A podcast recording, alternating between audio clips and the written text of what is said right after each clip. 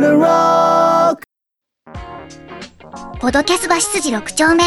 この番組は30代オタク2人が思ったことをただ喋り合うためにならないラジオです。こんにちは、ジョニーです。キングです。ポドロク始まりました。水星の魔女第14話、はい、14話来ました。来ました。はい。はい。えー彼女たちの願いとはいいうタイトルでし14た。話はいろんなことあったで。いろいろなことありました。あはい。ちょっとこの回をね、あ。はいはい。えー今回2人でえー喋っていこうかなとうん。思います。はい。えーオープンキャンバスでね、うん特別イベントのランブルリングっていうのはいがはいはい。開催されましたね。これはバトルホ、バトルロイヤルはい方式で、うん。えー複数の機体が戦うというね、えーいつもの決闘とは少し違うシステムのゲームになってました。なるほどな。でこの決闘にソフィーとノレアが飛び入りで参戦します。うんうんうんうんで2人が乗る機体っていうのは、えー学園の決闘で使うためにダウンチューニングされたものではなくて、うんうんうんえー実戦仕様のはいはい。性能だったために会場は大パニックに。コックピットとかを狙えるという。そう。ね、すごいやつね。でもちろんね2人は飛び入りで参加したわけではなくて、うんえーシャディクがうん裏で手を引いてはい。てですね、シャディクは混乱に乗じて、うんえー義理の父親であるサリウスの身柄を拘束うん。します。はい。やりたい放題です。やりたい放題してます。はい。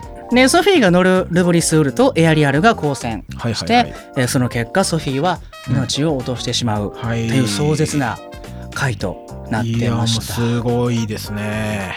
人が死んじゃいました。う。ん、もうソフィーなんてもうこの数はうん。もうずっともううん大立ち回りというか、そうです。もう存在感抜群でね抜群。やってきたキャラ。ラでしたから、そのソフィーがね、えー早くも退所してしまうと。だって先週先週の話、うん。ポドロクでもそのねあのお姉ちゃんお姉ちゃんっていうこのうん。キャラはっていう話をしてて、そう。取り上げてましたからもうがっつり。言った通りやん、これ命落とすで言うたら落としとるやないかい。ねあそうですか、はい。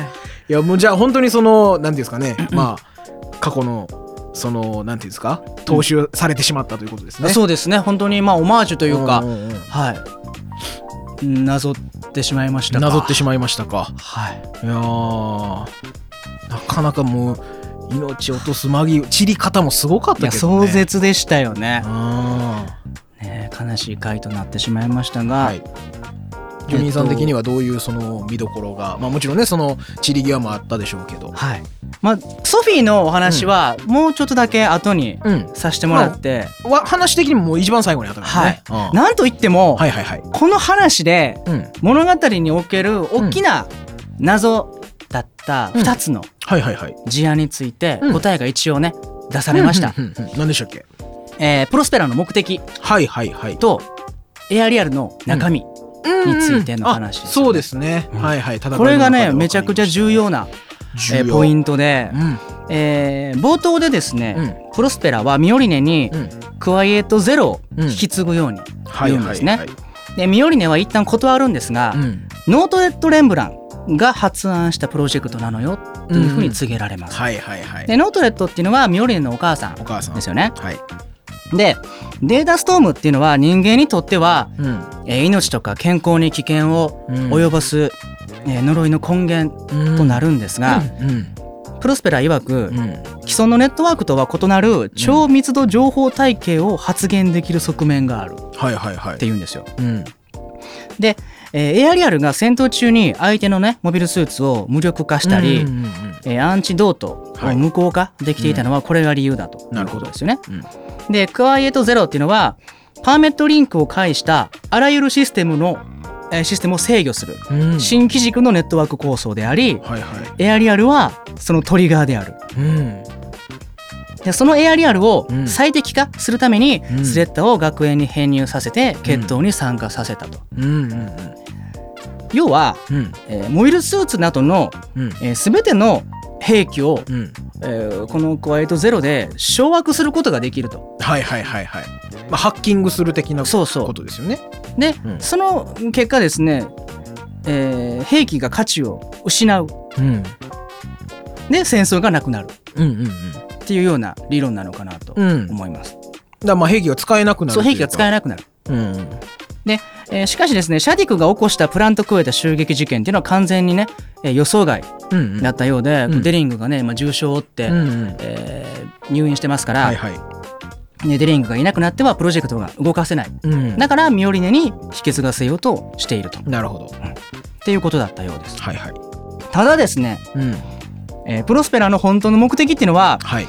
えーまだデリングたちには言っていないようで、うん。これが次の謎につながってきますよね、はいはいはい。えーエアリアルの中身について。うんうん。これはエンディングの直前はい。語られた内容です、うん。ベルメリアとプロスペラの会話で、えー明かされることになりました。はい。でここでねエリクト・サマヤっていう名前がうん。初めて多分本編でああそうか。登場したかなと思います。はいはい。でプロスペラが言っていたのはエリクトはエアリアルのうん。中にいる。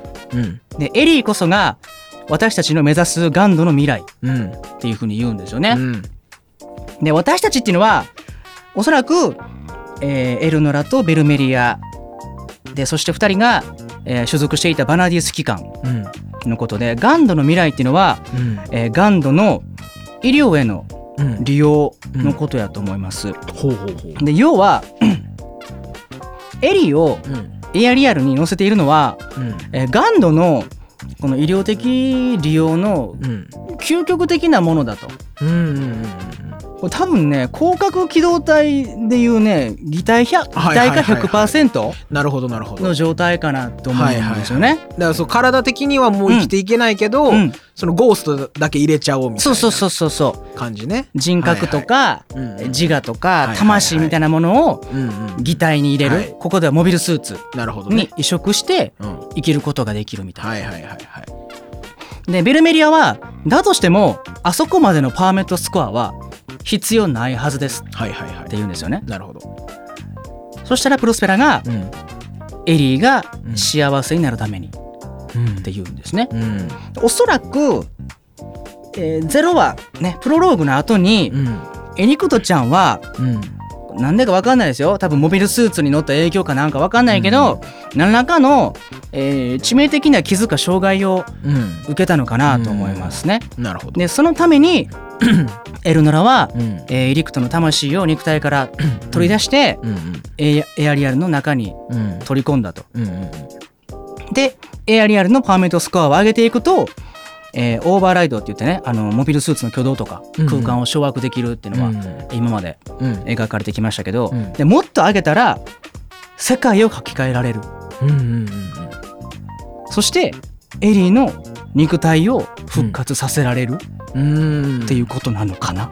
うん。っていうね。だから肉体を復活させるかまあそれに近いような、うん。まあ、何かその、まあ、言ったら今そのエアリアルの中にまあうん閉じ込められてるみたいな感覚やけど、うん。なんかこう出てこれる何かうん、につながるのかなみたいな感じは確かに受けますね。そう、っていうことなんかなかなみたいなっていう感じですね。だからまとめると、うん。クワイエットゼロっていうのはうん。パーメットリンクを介したうん。あらゆるシステムを制御する新機軸のネットワーク構想。うんうんでモビルスーツなどの兵器をうん。全て管理下に置く、うん。掌握するっていうことで、えー戦争を止めるうん。というプロジェクト。うんうんでプロスペラはその思想に賛同して手伝っているんですが、うん。本当の目的は、うん。えーエリクトちゃんの復活にあるのかな。っなるほど。なるほていう感じです。ってなるとど。うん。やっぱりちょっとエヴァっぽいんですよね。まあまあまあまあ、ね。まあ確かにね。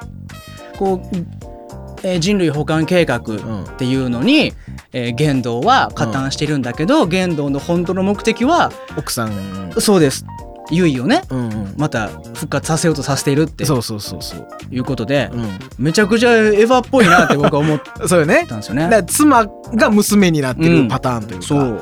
まあみたいな感じですね。そうなんですよ。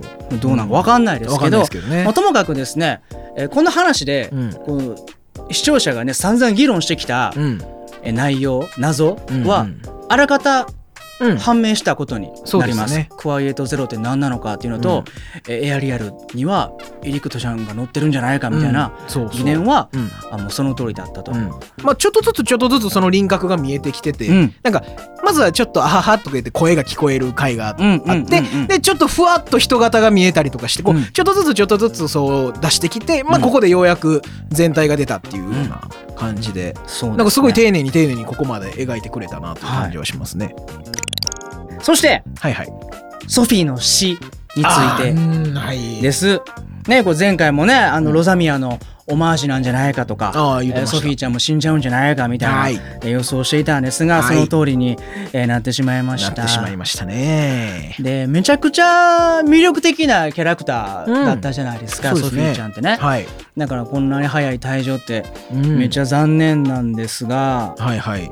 個人的にはねなんか会心イベントみたいなものがあってもよかったかなと思いましたね、うんあー。なんかバトルものとかでよくあるじゃないですか、うんうんうん。悪者だったけど改心してうん。味方陣営につくみたいな、はいはいはい。えそういうなんか熱い展開がうん。あってもよかったなと思いつつ、まあ確かにね、まあ、ずっとそこはこうあのスペーシアンへの恨みみたいなのはずっと持ちたままというかね、うん。こううん確かに。そこはこう敵むき出しのまま終わってしまいましたね。もう水星の魔女はねキャラクターが本当にスパッと退場しますよね。うん。4号もそうでしたけど。確かに。えソフィーちゃんもねなんかうん話が盛り上がりそうなタイミングでえスパッとはい。いなくなってしまいました。まあまあ確かにそれはこのスパッと感はなんかうん。うん水星の魔女っぽいなってそうぽい思いました水星の魔女らしさでもそう。ありますよね。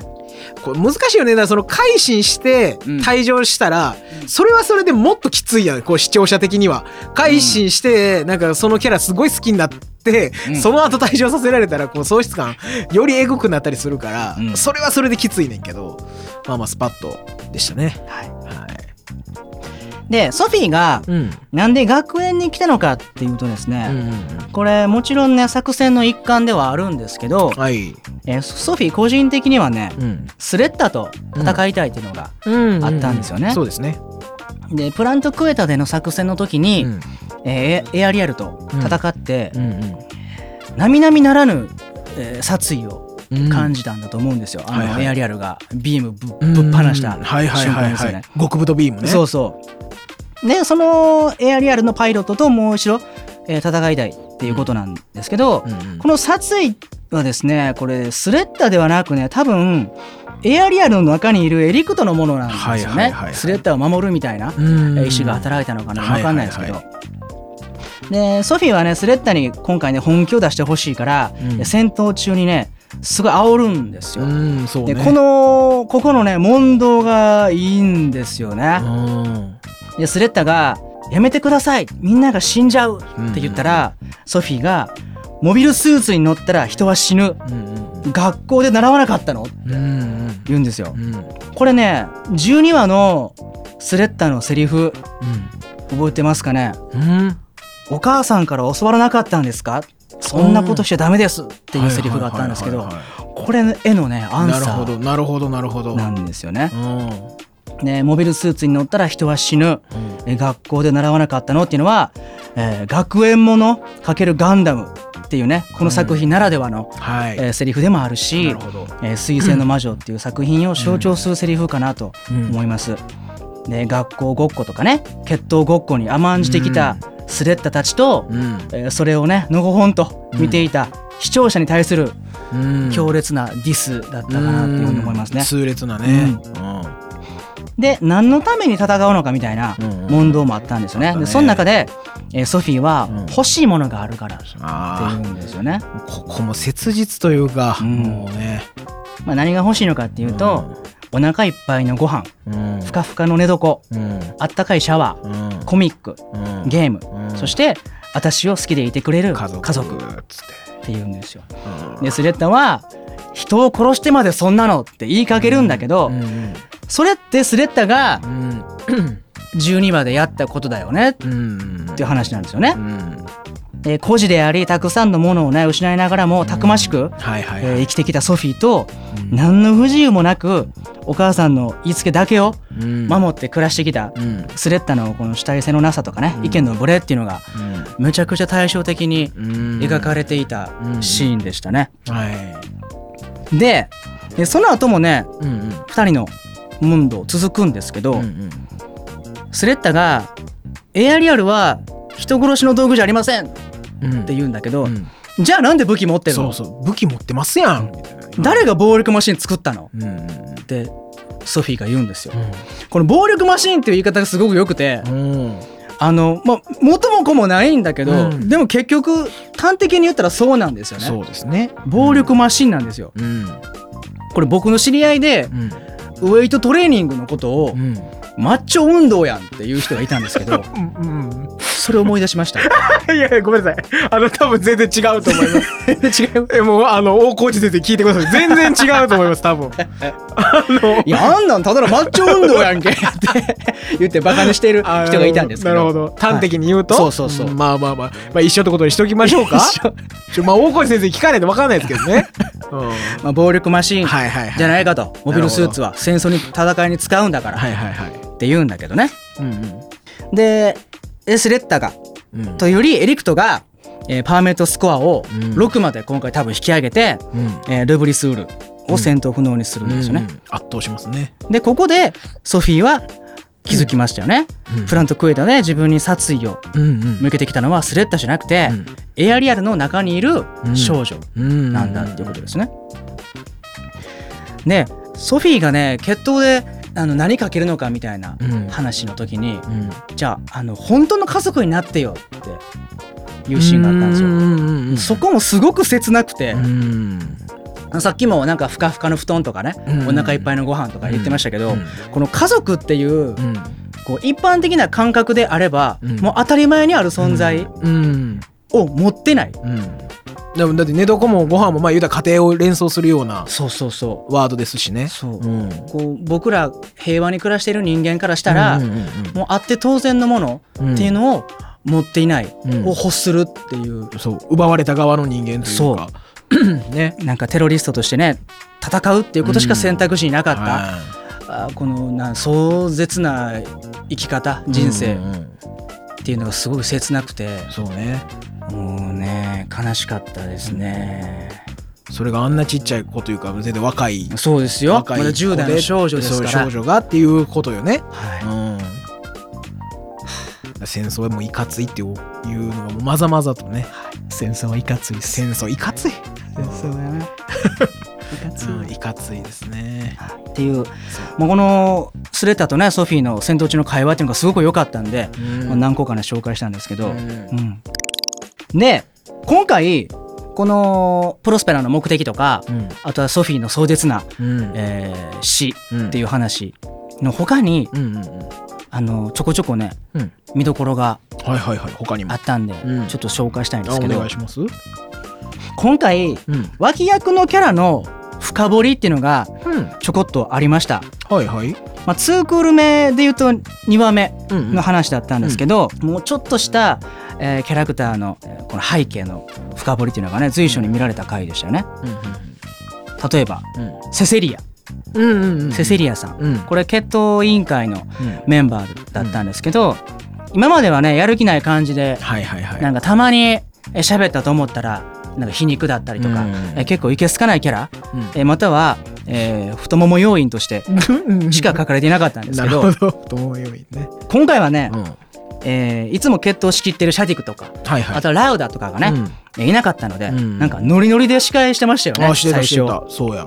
とかあとはソフィーとノリアがうん。会場に乗り込んできて、えー装備が実戦仕様だっていうのが判明した時にはですね、えーすぐに緊急時のマニュアル的なものを、うん。えー実行、うん中止してとかなるほどなるほど。避難してみたいな指示出していたので、うんすごい有能な、人物であるっていうのもね、えー側面も分かりました、はいはいはい。あとはペトラちゃん。うんうんラウダ先輩のうん期待を、子供っぽい感じ。ちゃうちゃうちゃうちゃう。あペトラちゃんね。ペトラとフェフェルシーがあああれでしょ。ーペルシかあはいはいあのー。ペペトラちゃんはラウダ先輩の期待は私が整備しましたっていう子です。なるほどなるほど。あの子がこうラウダ先輩に恋してるんだなっていうのが 今回分かりましたよね。こう一期ではさフェルシーとペトラっていうのはなんかやられ雑魚キャラみたいな。なんかそんなイメージ確かに。なんか裏で工作したら、ミオリネに見つかって、うんこう成敗されるみたいな、そういうなんか雑魚キャラみたいな感じだったんだけど、今回はね、うんうんうん。あのーフェルシーちゃんはラウダ先輩と一緒にしあの出撃して、うんうん。ラウダ先輩をしっかりかばっていたりとか、うん。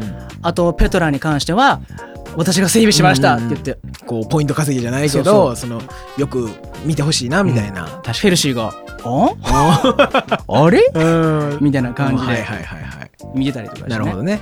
なんか恋する乙女みたいなはいはいはい。部分もね描かれていました。ね。であとはチュッチュ。うんうんまあ、チュチュはねもうもうすでに目立ってますけどうん。ね、うん。こう口は悪いんだけどたまに面倒見のいい先輩うん。みたいな感じで、ランブルリングでもめっちゃいい動きしてたしね、そう。うん、で今回はね戦闘中にあのプラントクエタでの戦闘をこうあ思い出してちょっとフラッシュバックして、うん。ちょっとイップス気味というか。そうそう。うん。トラウマなってんのかなみたいな描写もあったんですよね。調子悪いっつってそうそうそう。で敵がえ自分たちを本当に殺しに来てるんだっていうのが分かった時には、あのもう覚悟決めて、うん。ぶっ殺してやるっていう風に。まあ、やらなきゃやられるというかね。そうそう。うん。覚悟決めてうん。行こうとするんだけど、えーラウダをかばうフェルシーの声に反応してうんうん。2人を助けると。そうそうそう。あれめっちゃいい動きやったね。そう。やっぱりチュチュからしたらこうスペーシアンとアーシアンってやっぱり、うん。もうもうね。あるじゃない。うん。自分はアーシアンで、スペーシアンのことを悪く思う気持ちっていうのはもちろんあるんだけど、こうチュチュがこう垣根を越えてね、うん。学園の仲間を守るっていうすごくいいシーンでした。でなんといってもはい。なんと言っても なんといっても、はい。今回うん。株上げたのは、うん。エラン君ですよ。いや間違いない。エラン君ね。いやなかったらもうランブルリングもうもともともうすぐ、うん。もう出だしからエランがいい動きしてたからうん。流れ作ったよなエラン君というか5号ですね。午後午後か。うまそうやな。うん。まあ、えー一期のね最後の方からうん。登場してですね、えー結構軽薄で、うん。えーなんかひょうひょうとしていて、うん。えースレッダーを口説いたりとかですね。ああそうね。なんか4号と比べるとなんかあまりにもチャラくてチャラい。視聴者にはねあまり印象がうん。良くなかったんですが、うんなんか出撃前にねうん。全力でいけよって言われてう、んうん全力だしね。死んじまんね。えよめんどくせえ。いやいやいやなんで森久保祥太郎になってんの？今日だけ？花井君どうした？って言ってましたよ。あ言ってた？めんどくせえ。めんどくせえって言ってた？あそう。言ったりとか。言った？言ったりとか？断定してるやん。全力出したら死ぬんだよこっちはか。ああそうそう。全全力出したら力出したら死ぬんだよこっちは。って言ってた言ってた。言ったりとかね。あとノリアとの戦闘ではこう死にたくないからパーメットスコア上げないよみたいな、うんうん。うん趣旨のことをねあ言ってた言てったりとか、うん。こうどこかねひょうひょうとしながらもあのーそこかしこにあの生きる意欲みたいな、うん。人間味みたいなのそう。もちょっと見えたよね初めて。見せてくれてました、うん。こうどんなことをしてでも生き延びるぞみたいなそうそうそう。えー意志を感じるし。なんか今まで本音とかを全然語ってきてなかったから、うん。なんかこうあちょっとその本音部分うん、この人の人間部分がちょっと見えたなっていう感じは確かにあったね。でそう考えるとなんかスレッダーをね必要に口説いているのもうんこう任務をね忠実にこなそうとしているためだとも思えてくるし、うんこの14話でね、うんなかなか、あうんうんの評価が上がったうん人間らしさも見せてくれて,、見せてくれた。結構ファンが増えたんじゃないかうなん確かに。思いますね。うんということで、おい何何 何？はい、水星の魔女における、はいはいはい。まあ、大きな謎っていうのがね一気に答え合わせそうでえーされると、同時に、えー転入生のソフィーが、えー早くも退場しちゃうというね、まあ、壮絶な回とうん。なってます。で重要なのは一番最後のうん。スレッタのうん。涙。はいはいはいはい。ソフィーは殺してしまったんだけど、うん。えーニカさんもミオリネさんもうん。学園だって守れた。進めば2つお母さんの言う通り。っはいはいっていうてね。言って納得するんだけど、じゃあその涙って何なの？ってう。いう、んお母さんの言うことは正しいんだっていう、うん。えー呪いうん洗脳ですよね、うん。っていうのと自分の持ってる意志になんか歪みが生じてきているのかなっていう確かに確かに。演出でしたよね。うん。涙っていうのはこう勝手に出てきてるというか、うん。まあその本音の方が出てきてるっていう。うん。そう。口ではあ違うこと言ってんねんけど、うん。違うことっていうかまあそその頭で考えたことが出てんねんけど、うん。本能的にはこっちが出てるという。ね、お母さんの洗脳が解ける日は来るんでしょうか。はい。まあ、ソフィーのね死は悲しかったんですけれども、はい。えーまあ早くは言ってもしゃあないんで、あやこれでもじゃあない。しゃあない。まあ、こんな感じで、はいはいはい。えー14話の、はい。えー感想と、えーちょっとした解説はい。でございました。いかがだったでしょうか？はい。はい。終わっていいですか？終わっていいです。もちろん。はい。では。あもうあの本編1話分ぐらい喋ってます。はい。ありがとうございます。じゃあ次回15話のはい。回でお会いしましょう。はい。バイバイ。さようなら